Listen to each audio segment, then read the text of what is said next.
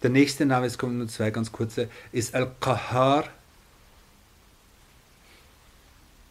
Und Qahar ist eigentlich eine Art von Übermacht. Qahar ist Übermacht. Ist äh, die Fähigkeit, die Dinge zu dominieren, äußerlich und innerlich, in jeder Hinsicht. Und Al-Qahar ist sozusagen der, der, der, äh, der die absolute Dominanz hat. Und es ist sehr interessant halt hier diese, diese Verbindung, also die Nähe von Al-Rafare, der Allverzeihende und Al-Qahar ist der Allbezwingende. Also